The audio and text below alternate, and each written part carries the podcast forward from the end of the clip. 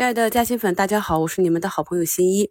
现在是二零二三年十二月五日下午三点，已经收盘。从十一月二十四日周五指数跌破五均十均，走出一个蓝眼睛之后，上证指数横盘震荡了五六个交易日。昨天呢，也是错过了最佳的救市时机啊。那昨天如果指数能一举攻上十均的话，是有机会转势的。那么今天开盘这一个跳空向下，短期没能回补。我们也看到啊，布林口打开了。看来呢，本周是要走出低点了啊！每个指数的下方呢均没有支撑，参考的位置呢就是上一波六月二十三日的市场低点。所以近期呢有做仓位布局的朋友呢，可以参考一下前低的位置。北向资金呢是持续的流出，截止到收盘流出达七十五亿，这个数目也是比较多。今天呢市场上仅有四百家上涨啊，又到了冰点复盘的时候。除了下午信达证券呢有所拉升，但是对指数的拉升作用并没有显现出来。我在五评下方评论区呢看到这个现象，也是跟大家留言了。通常呢，像证券、金融、银行、保险这些的拉升呢，也只是使市场下跌的速率放缓，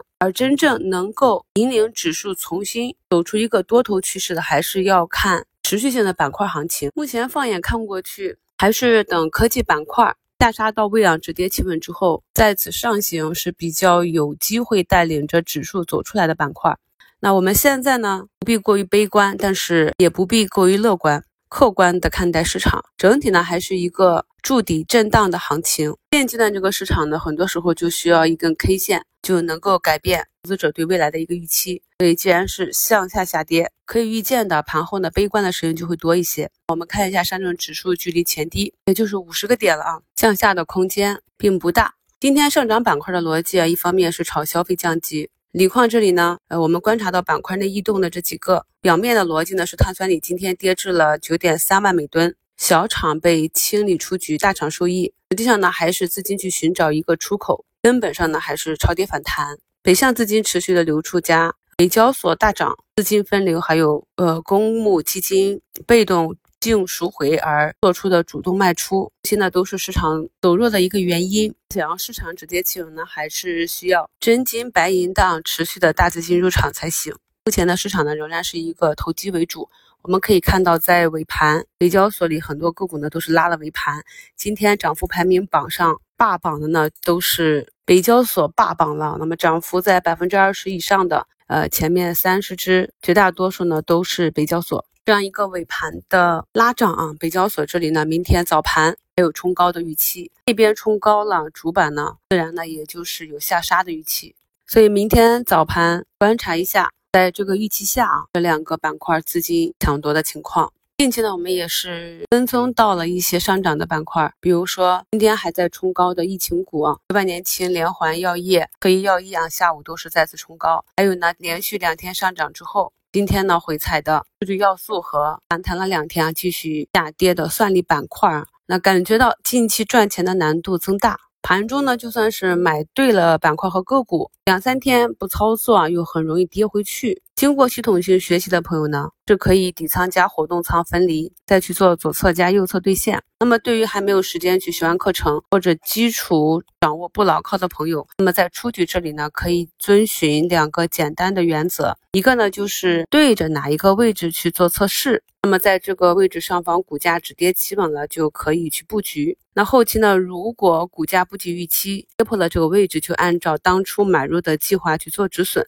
这样就可以做到止损可控啊。那么对于止盈来讲，也有比较简单的方法。我们讲过了，像均线啊、延长均线、量能的观察、指标的金叉死叉这些观察方法。那么还有比较简单的方法呢，就是比如你的个股在布局之后啊，产生了百分之十五的浮盈，那么这个时候呢，跟随每天股价的波动，可以设置一个呃浮盈回撤多少。的一个强制减仓或者止盈点，比如说呢，百分之十五的浮盈回撤到百分之十，就做无条件的部分仓位或者全部仓位的止盈。那这种简单的技巧呢，是暂时不需要太多的技术去辅助的。虽然说有可能会卖错，但是技术辅助呢，就是提高你预判的一个胜率。但是这样简单粗暴的去做出局呢，是能够解决两个散户最常遇见的基本问题的。第一呢，就是股价呢如果不及预期下跌，可以有效的做到斩断亏损，不至于深套啊。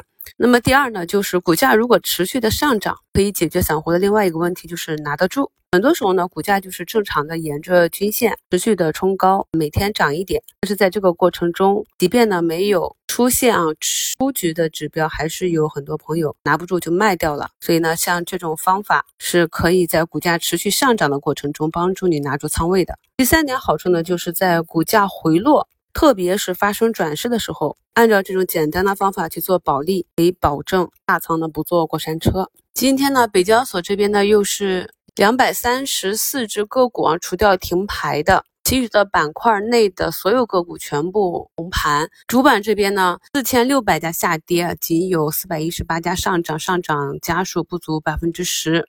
并且呢，其中三百一十五家啊，绝大多数都是在零到百分之三的涨幅。那整个市场呢，也没有什么可点评的，大部分的个股呢，都是跟随市场的情绪下跌，或者呢是被场内的持股基金无差别的去抛售，来应对接下来甚至继续下跌赎回的风险之类啊。所以我们也没什么特别多可点评的，就跟大家讲一下这个简单有效的出局纪律。市场不好的时候呢，我们就多学习，提升自我呢，也是一种价值投资。